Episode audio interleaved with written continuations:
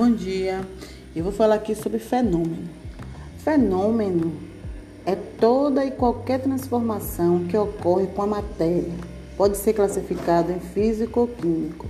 Fenômeno químico é todo aquele que ocorre com a formação de novas substâncias.